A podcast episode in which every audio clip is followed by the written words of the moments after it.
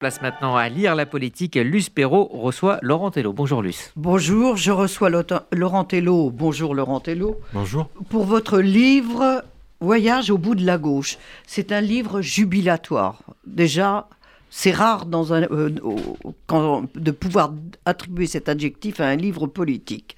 Alors, ce voyage au bout de la gauche, c'est comprendre comment le parti de, en gros, le, comment, le parti de François Mitterrand, le grand parti de François Mitterrand, est devenu un parti rikiki qui compte pour du beurre, comment les écolos se sont plantés, euh, comment le, PC a finalement rejoint la NUP en traînant les pieds, tout ça, c'est la campagne présidentielle qui a, mais ça remontait peut-être à beaucoup plus loin, comme vous le dites. Euh, mais je voudrais revenir sur le départ de votre livre, une virée automobile nocturne après le premier tour de la présidentielle par trois pieds nickelés du Parti socialiste et qui permet de mesurer à quel point tout cela était pas préparé, le manque de lucidité et franchement, euh, c'était du n'importe quoi.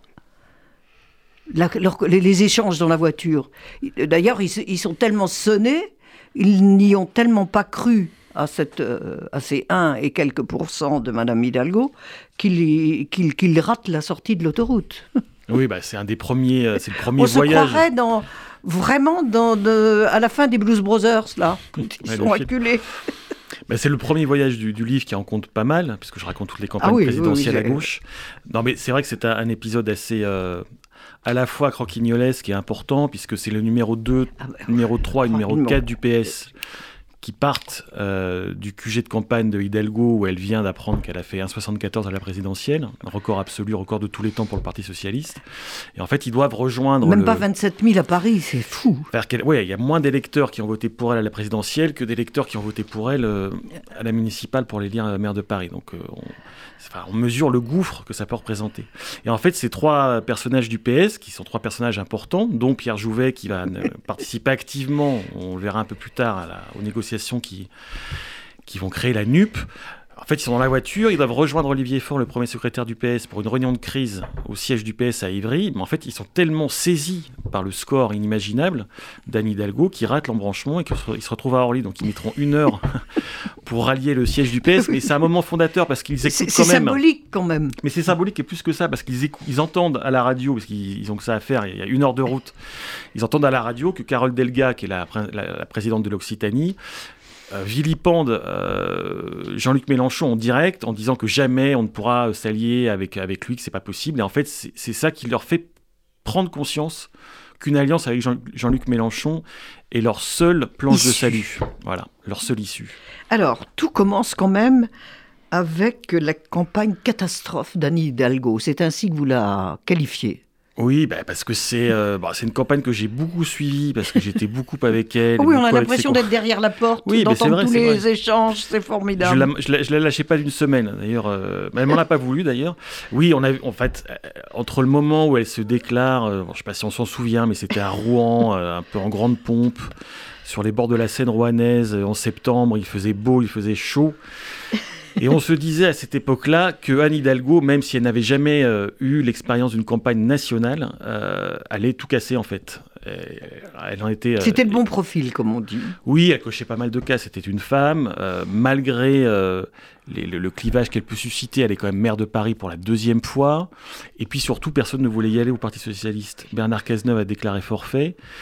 Et derrière, François Hollande, ce n'était pas possible à ce moment-là, donc il n'y avait, pas, avait pas grand monde. Donc quelque part, entre guillemets, elle s'est sacrifiée pour la, la bonne cause socialiste. Elle en avait envie quand même. Bien sûr qu'elle en avait envie. Bien même sûr si elle avait, juré de ne jamais y aller. Bien, bien sûr, mais ça, bon, c'est le propre des, des, femmes et des hommes politiques. Elle avait juré aussi qu'elle n'augmenterait jamais la taxe foncière, euh, qui On voit ce qui vient de, se passer. D'accord. Alors, tout est erratique dans la campagne d'Anne Hidalgo. Il y a un, épisode que vous racontez euh, vraiment très brillamment, et je crois que c'est ce qui illustre le mieux cette campagne. Vous intitulez ce- cet épisode Une femme dans le train. Oui, une femme dans Voilà. le train. Non, mais c'est vrai, comme vous le dites, c'est un peu symptomatique de sa campagne, c'est-à-dire qu'elle part le matin pour rejoindre des élus, il y a plein de journalistes qui l'attendent euh, à La Rochelle pour ce qu'on appelle une visite de campagne, donc il y a toute une journée qui, toute une journée qui est organisée, on sait à quel point c'est compliqué d'organiser ça. Et en fait, sachant que Christiane Taubira va se présenter, que ça, ça- ça- ça- ça représente une menace quand même pour sa candidature, elle est dans le train. Alors, on n'aura jamais le fin mot de l'histoire, mais je pense, moi, qu'elle a reçu, qu'elle a parlé au téléphone avec son mari, Jean-Marc Germain, un ancien député. On y viendra, on, le Bon, d'accord, très mari bien. après. Et là, elle prend la décision totalement euh, à la fois impromptue et euh, pas préparée de, de rentrer à Paris illico, donc de s'arrêter à Poitiers pour repartir. Elle négocie dans le train euh, un plateau au, au JT, de, au journal télévisé de TF1 le soir même pour annoncer quelque chose. Et en fait, Mais quoi mais elle a- toute la journée, qui est quand même une journée très, euh, très particulière, on ne saura pas avant 20h30, au moment où, euh, où elle parle. Olivier, où- Olivier Faure, le responsable du, du Parti Socialiste, n'est pas dans la boue. Non, ils sont pas. Il y, a, il y a une visio qui s'organise en début d'après-midi, mais Anne Hidalgo ne veut pas dire euh, de, de quoi il s'agit. En fait, Olivier Faure et les très proches seront mis au courant, mais pas avant 18 h Et ce qui est quand même très problématique dans la mesure où jamais le PS ne pourra préparer cette déclaration, donc où elle déclare euh, en fait qu'elle veut participer à une primaire euh, de la Après avoir gauche refusé. après, après l'avoir refusé de façon assez véhémente. Mais quand on fait une annonce aussi, enfin, qui doit être aussi forte, il Ça faut que toute la machine, ben, ça se prépare parce que derrière, il faut, euh, il faut que les gens soient sur les plateaux télé pour appuyer euh, cette, cette Prendre le initiative, relais, prendre le relais, pour pas qu'elle soit toute seule. Or, rien n'est préparé. Mais Anne Hidalgo, elle a aussi cette particularité de s'en tenir à son instinct. Elle est persuadée que son instinct, euh, Son pif. son pif, comme elle dit, euh, la sauvera de tout, en fait. Donc, euh, elle, elle est- elle est coutumière hein, à la mairie de Paris. Quand, quand elle a pris la décision de fermer les, les voies sur berge, enfin le reste des voies sur berge, c'est quelque chose qu'elle a décidé en cinq minutes, sans Et vraiment de concertation. Sans seule, consulter ouais. Donc, elle- est coutumière de, de ça. Je ne ferai pas de commentaires sur le caractère démocratique, c'est une femme politique. Quand même, sans consulter personne. Elle, elle est élue, mais elle a des adjoints tout de même. Oui, elle a des adjoints. C'est vrai que souvent, euh, les adjoints ne sont pas toujours mis au courant de, de- de- de- de décisions qu'elle prend et qui sont souvent euh, décisives en fait. Alors, il y a deux problèmes que vous évoquez très très bien dans cette campagne. Ce sont quand même les rapports d'Anne Hidalgo, de sa petite euh, cour euh, et du PS, Olivier Faure. Ils ne se parlaient même plus à la fin de la campagne. C'est-à-dire qu'au début, en fait, ce sont deux personnes qui, ne se connaissaient pas euh, vraiment avant. Ils s'étaient croisés au cabinet de Martine Aubry il y a des années sous le gouvernement Jospin, donc à la fin, au début des, années 2000. Euh, ils ne se connaissaient pas. Je pense qu'au début, la candidate officielle du Parti socialiste et le premier secrétaire du Parti socialiste ont fait semblant euh, de pouvoir travailler ensemble. Sachant très bien que les deux caractères ne s'accordaient pas et que de toute façon tout ça était assez illusoire. Ce qui est assez étonnant, c'est que le- le- la, la- la mésentente entre les deux ait pris des proportions aussi grandes et aussi rapides. Après, on se souvient de l'épisode de la candidature de, de Ségolène Royal euh, en 2007, où là, tout l'appareil du Parti socialiste était contre la candidate. Là, c'est encore autre chose. C'est qu'il y a une, il y a une mésentente Mais, telle. mais c'est parce qu'ils avaient un candidat. Ils avaient un candidat. Alors que là, euh, Il y en avait Olivier pas d'autres. Il n'y en avait pas d'autres, sauf qu'Olivier Faure, ne, ne- enfin, ça c'est mon avis, n'attendait qu'une chose, c'est que euh, la catastrophe annoncée se précipite pour que Anne Hidalgo jette l'éponge avant même l'élection, pour que le Parti socialiste se rallie, euh, se rallie aux, aux écologistes. Et c'était mal à connaître, effectivement. ouais. Et vous, vous- vous parlez aussi, bien sûr, de l'incontournable de Monsieur Hidalgo, c'est-à-dire Jean-Marc Germain, euh, et, de la petite troupe de cour- courtisans qui ont quand même aussi précipité euh, les choses. Euh, Oui, alors, sur, sur la petite Ils, ont alimenté la catastrophe. Ils ont, bah, en fait, bon après c'est toujours un peu pareil, hein, c'est que euh, le, premier cercle en général ne, va pas critiquer le ou la candidate, c'est compliqué, mais là on est dans un à, ce point de flagornerie et, de déni et, d'autisme. Il y a personne qui osait euh, dire à Anne Hidalgo qu'elle allait dans le mur. Bon après elle a un caractère euh, assez particulier, assez franc, qui peut dissuader même ses, plus proches de lui dire en fait il faut, il faut que tu fasses soit autrement, soit que tu te retires. Et, et c'est vrai que Jean-Marc Germain, qui, qui est son mari, et qui est une personnalité politique, pas de premier plan, mais qui a quand même été député, euh, qui était un, un député frondeur hein, sous François Hollande, euh, est à la fois un conseiller, un mentor, et donc elle s'en remet beaucoup à lui. Et, et, bon, après, euh, moi je m'en Avec remets. le succès que l'on sait. Oui, voilà, je m'en remets. Voilà. Mm. Alors, finalement, il y a aussi euh, ce qui pouvait sembler au départ sympathique pour la sortir de l'image parisienne, euh, ce qu'elle a appelé son équipe des maires de France. Et ça a été le fiasco tout de suite, par manque de, de communication entre eux, par, euh, Et de disponibilité. et de disponibilité des uns et des autres. Je pense que c'était une bonne idée marketing de, de nommer Oui, par exemple la maire de, de Nantes, qui n'est pas très connue, euh, Johanna Roland, directrice de campagne.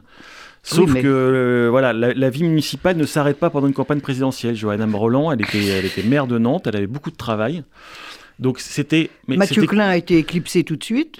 il a fait son boulot de d'élaboration du, du programme et puis euh, et puis après comme il a vu que Anne Hidalgo allait à la catastrophe il s'est dit que peut-être ce serait pas mal de rallier Christiane Taubira en fait bon donc lui euh, Ah il a été évincé du jour au lendemain aussi. Oui. Bon, mais mais c'est vrai que c'était couru d'avance ce n'est pas possible l'idée à la base peut être bonne mais en termes d'affichage mais en termes organisationnels c'est injouable totalement injouable où il fallait le jouer un coup.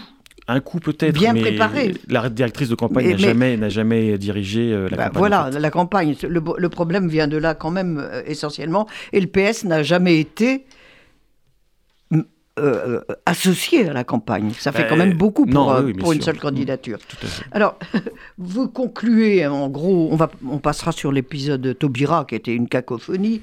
Euh, la campagne de, de, de- d'Anne Hidalgo a fait le vacarme d'une berceuse. Bah, c'est à peu près ça, ou alors euh, quelquefois un peu plus, parce que c'était tellement catastrophique que, en fait, je pense que ça faisait plus euh, rire jaune les, les, euh, les observateurs politiques qu'autre chose. Mais c'est ce que je dis à un moment, c'est que j'ai pas, euh, je, je n'ai pas recensé un seul moment euh, positif durant cette campagne. Pas un seul. Pas un seul. Tous les jours. Et vous y étiez tout le temps, tout le temps, tout le Franchement, temps. oui. En fait, c'est son fils qui a résumé euh, la situation. J'ai pas voté pour ma mère. Le dire publiquement, c'est un peu dur quand même. C'est un peu dur à avaler, mais Ouais, c'est bon, un peu dur à avaler. c'est quand même comme ça que ça s'est passé. Alors, il y avait aussi quand même, à un certain moment, en voyant la catastrophe annoncée, euh, François Hollande, qui en qui quand même, lui, par contre, très aguerri aux campagnes, François Hollande préparait sa, sa venue Oui, alors ça, avec un- Julien Drey, le célèbre baron noir. Il y avait que lui, le, que le baron noir, le, le vrai baron noir, qui pouvait fomenter un coup pareil. Oui, là, c'est que j'ai été, euh, été informé de cet épisode dont on n'a pas du tout parlé, qui était que Oui, mais c'est très intéressant et symptomatique. Le fait que François Hollande, en fait, s'est préparé jusqu'au dernier moment. Donc, euh, en tant que président, en tant qu'ancien président de la République, il a à disposition toute une équipe de conseillers, de, de jeunes énarques qui, qui bossent pour lui, en fait, puisqu'en fait, on voit bien, il écrit des bouquins régulièrement, il intervient régulièrement sur les plateaux. Ah, il ne se laisse pas oublier. Il ne se laisse pas du tout oublier. Il est toujours très très au courant de la, de la vie politique euh, française. Et donc là, Mais c'est le cœur de sa vie. Bah, c'est ce qu'il dit lui-même, c'est que jusqu'à son dernier souffle, euh, il fera de Voilà. la politique. Et donc Julien Drey, euh, l'un de ses plus proches politiquement, euh, avec lui, se sont dit, mais il y, avait, il y a- un coup à jouer en fait. Anne Hidalgo va tellement dans le mur qu'il y a un coup à jouer. C'est tellement évident. C'est tellement évident qu'en janvier-février, il- Hollande, s'il est en ordre de marche, peut, euh, peut faire une espèce d'entrée fracassante et éclatante au sein de la campagne et, Et être, vu, mais être comme le sauveur de- de- du, du PS. Même les anciens frondeurs. Euh, Alors là, écoutez, euh, je ne suis pas sûr quand même, parce que Hollande avait, c'est pour ça qu'il n'y est pas allé, c'est qu'il il- il avait quand même le, le, le sentiment et la, et la lucidité de, de voir qu'il ne plaisait pas à tout le monde, même au sein du Parti Socialiste. Alors, pour en arriver à la, à la NUPS, il y a quand même, il faut évoquer aussi, bon, l'épisode Taubira, c'est. Ouais, c'est éphémère, un c'est coup pour ouais, rien. un coup pour rien. Et la campagne de Yannick Jadot, Alors la campagne de, Ya- de Yannick Jadot est, pour moi, est tout aussi parasité en catastrophique. permanence par. oui, euh, par, par la primaire, puisque Sa- Sandrine Rousseau, qui explose médiatiquement à ce moment-là, euh, était pour moi l'antithèse de ce que pouvait être Yannick Jadot. Sauf que le problème, c'est qu'elle a perdu la primaire et donc elle aurait dû euh, se retirer, se mettre au service de, se du mettre candidat. Au service, se mettre au service du candidat, ce qui elle ne s'est jamais produit. de nuisance, comme vous dites. Je, capacité de nuisance qui est énorme et un besoin d'exister qui l'est tout autant. Euh, donc c'est compliqué, parce que le Parti écologiste est un parti quand même qui est, qui est, encore très jeune, qui est encore bricolé. Donc quand on a deux personnalités aussi fortes qui s'entrechoquent pendant une campagne présidentielle, c'est voué à l'échec. Il n'y a pas d'alternative. Ben, c'est très très bien expliqué euh, par Denis Pingot, qui était le communicant de, de Yannick Jadot. Oui, ben, Denis Pingot, qui est, euh, moi je raffole de ces, de, ces, de ces seconds rôles un peu dans l'ombre, qui sont des personnages très importants mais qui n'apparaissent jamais, euh, dans la lumière. bien sûr. Et Denis Pingot est, un, oui, est un conseiller. Mais c'est pas n'importe qui. Non, mais bon, alors, comme je le connaissais, donc, il me faisait un compte rendu très circonstancié et très régulier de, de la campagne de Jadot de l'intérieur. Donc, ce qui m'a permis de comprendre et de, de, relater à quel point la, la campagne de Jadot euh, n'a jamais euh, pu décoller. Pu décoller. Jamais. Et pourquoi son grand ami Daniel Cohn-Bendit n'est-il pas venu à son, à son secours? Trop macroniste? Parce que Jadot ne lui a jamais demandé. C'est aussi stupide que ça? C'est pas aussi stupide que ça, mais Jadot estime que Daniel Cohn-Bendit est devenu, comme vous dites, euh, très ou trop macroniste, même si Daniel Cohn-Bendit, selon mes informations, et le président Macron ne se parlent plus depuis trois ans au moins. Euh, Yannick Jadot, il faut comprendre, je ne sais pas s'il va rester en politique, c'est encore une question que, lui-même se pose, je pense, euh, est un grand solitaire et il n'est pas du tout enclin euh, à faire appel à qui que ce soit euh, pour essayer de, de, rassembler ou de donner une image, beaucoup, enfin, une image de plus grande envergure en fait. Je pense que c'est un défaut euh, qu'il faudrait qu'il corrige s'il veut rester euh, un homme politique un leader. de premier plan. Ouais. Et puis il y a aussi la campagne de Fabien Roussel qui a compté et qui a marqué. À gauche, c'est nouveau le, ce sursaut du PC. Bah, en fait, je pense que Fabien Roussel a fait une campagne qui a marqué parce qu'il il était sur des thèmes qui étaient, euh, à mon avis, assez porteurs. Euh, et je pense que lui-même le savait qu'il pouvait pas être, il pouvait pas espérer euh, beaucoup plus. Mais pour l'avenir du PC, je pense que c'est très très important. Ouais. Après, il a quand même fait preuve c'est l'avis de, de, Mélenchon d'un péché originel, c'est qu'il ne s'est pas retiré euh, au bout du bout pour Jean-Luc Mélenchon. Possiblement, arithmétiquement, ce sont les points euh, qui, qui ont manqué à Jean-Luc Mélenchon pour être Mais c'était un acte fort quand même. On peut imaginer que euh, Fabien Roussel fasse la campagne qu'il ait faite, donc plutôt, euh, plutôt bonne, plutôt punchy, en, en essayant de ravaler. Une vraie campagne politique. Une vraie campagne politique, tout en beau joueur se retirant pour Jean-Luc Mélenchon, Jean Mélenchon au dernier moment. Rien ne l'empêchait, il ne l'a pas fait. Et pourquoi, selon vous?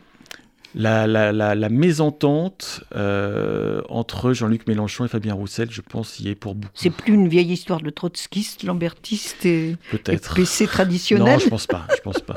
non, ça n'a pas non, joué je ça. Pense pas. Vous ne Peut-être, mais pas je, je, ne pense pas. Non. Alors, en fait, la seule campagne qui a, qui est vraiment, en dehors de celle de Fabien Roussel, qui a vraiment bien fonctionné, c'est celle de Jean-Luc Mélenchon. En quoi était-elle pour vous la meilleure des campagnes? C'est la, la, meilleure des campagnes parce que c'était la troisième de Jean-Luc Mélenchon et que euh, toute son équipe de campagne était quasiment la, la même depuis, oui. euh, depuis euh, 2012 en fait. Oui, mais il fallait faire oublier il fallait faire oublier beaucoup de choses quand même. Bah, il fallait faire oublier les, les, les dérapages Je suis de Mélenchon. La République, évidemment. la République c'est moi, enfin tout ça. Quoi. Vous remarquerez qu'il a fait 22% au premier tour. Oui. Donc, quand je dis, je, n'émets aucun jugement de valeur quand je dis que la, campagne de Mélenchon est la, plus réussie, c'est qu'il arrive. Enfin, euh, ces équipes sont tellement en ordre de marche, sont tellement au diapason. Il n'y a tellement aucune petite histoire, contrairement aux autres, euh, aux autres candidats, que c'est une c'est une campagne qui est déroulée comme du papier. C'est huilé. C'est huilé, comme du papier à musique, mais au risque de la monotonie. Parce qu'en fait, il n'y a aucun fait saillant durant la campagne bah, de Mélenchon. Alors pour moi, on savait ce qu'on allait très... entendre, voilà. on savait ce qu'il allait dire. On n'était pas déçus. Le, le, la seule préoccupation de, de, de, Mélenchon et de ses équipes, c'était d'éviter le moindre, euh, le moindre dérapage qui pouvait le disqualifier pendant la campagne. Et mission et réussie. Et c'est ce qu'il a, c'est ce qu'il a fait. Alors, il y a quand même aussi euh, dans les acteurs de l'accord, au détour, il y a un portrait d'un drôle de citoyen, Julien Bayou. Expliquez-nous. Ben, Julien Bayou, donc c'est le secrétaire national des Verts. Ah, oui. Donc on, on, le connaît encore mieux depuis, euh, depuis son histoire. Euh, euh, qui est toujours en cours, hein, d'alerte euh, pour des violences morales. euh. Oui. Et puis, Julien Bayou, il, est, il, est, il vient de. C'est pas un homme politique comme les autres, dans la mesure où c'est un Non, c'est activiste. pas Manuel Bompard. Non, c'est pas Manuel Bompard. C'est un activiste euh, qui est assez insaisissable, qui est assez perso aussi, un Oui. peu comme Jadot. Et, et donc, il, il fait Perso les choses. plus perso. Ben, c'est compliqué, hein. C'est- compliqué pour une campagne, euh, une campagne présidentielle pour les écologistes, alors que tous les enjeux, toutes les problématiques qu'il porte, ce sont quand même les problématiques que, que tout le monde, enfin, qui- sont, qui sont euh, prioritaires aujourd'hui. est-ce que c'est pas ça qui a fait que finalement tout le monde a signé avec Mélenchon C'est que tous avaient des problèmes et des valises très lourdes euh, à porter. Bah, ex- exactement, que ce soit pour Bayou et le Parti écologiste, que ce soit pour Olivier Faure et le Parti socialiste, la, la seule planche de salut, c'était de trouver une alliance euh, électorale euh, avec Mélenchon. Et peu importe que, que ces partis-là soient inféodés, c'était le- le seul moyen pour eux de ne pas sombrer et de ne pas mourir. Et puis après, il y a eu alors donc la fondation de la NUPS. Alors là, je vous laisse raconter quand même tous tous les petits secrets et le, le fameux troisième homme que personne connaît, le président du PRG. Ah oui, tout à fait. Non, mais c'est vrai que j'ai essayé de reconstituer dans le C'est livre. trop drôle, nous, on, on se croirait dans une comédie. Non, mais j'ai pas tout défloré parce que j'ai essayé de reconstituer jour par jour les, les- les- la, la- la grosse vingtaine de journées euh, qui ont présidé à Bah la- oui. aux négociations de la NUP. Mais, mais c'est vrai qu'il y a des acteurs qui sont complètement passés sous le radar, qui ont joué des, un rôle Un rôle essentiel, essentiel. comme Guillaume Lacroix, le, le président du Parti radical de gauche, euh, qui fait l'intermédiaire entre Olivier Faure et Jean-Luc Mélenchon. Et je pense que c'est vraiment. euh, ça a été la cheville ouvrière. et ça a été, oui, la cheville ouvrière qui, qui, qui, qui donne ce déjeuner, à mon avis, qui est l'élément fondateur de la NUP, d'un déjeuner euh, près de la gare de l'Est entre Jean-Luc Mélenchon et Dans Olivier un Faure. rad, comme les aime Ouais. Mélenchon. Et un déjeuner qui devait durer une heure et qui a duré quatre heures, où les hommes, les deux hommes se sont, euh, se sont reniflés puis trouvés. Et, et ça a été le, le basculement pour euh, la possibilité d'un accord. Alors, donc, là, il, est parvenu à ses fins, quelque part, Mélenchon. Mais il a 70 ans passés, euh, quand même trois campagnes derrière lui. Il n'a pas réussi à se faire élire, entre guillemets, Premier ministre. Est-ce que le positionnement, par exemple, d'un, pour conclure, le positionnement d'un François Ruffin n'annonce pas justement une, une autre NUPS Alors, euh, c'est possible, et je pense que c'est le, le- le pari de, de, de- de- Ruffin, hein, d'être. On voit bien comme là, ces, ces derniers jours, il dit qu'en fait, le, il, est, il est devenu social-démocrate. Donc, en fait, tout le monde, si Mélenchon euh, s'arrête, à mon avis, ce que lui-même ne sait pas encore, euh, tout le monde essaie de se positionner Et pour essayer de, suspendu. de- de reprendre le sceptre, hein, évidemment. Bien, c'était vraiment, c'est un voyage au bout de la gauche. C'est passionnant. Vous le lirez, mais vraiment comme un roman. Il faut, absolument lire ce livre si vous voulez comprendre la situation politique actuelle. L'auteur, c'est Laurent Tello, c'est publié chez Stock et ça s'appelle Voyage au bout de la gauche ou, moi je dirais, comment faire de grands partis des partis rikiki.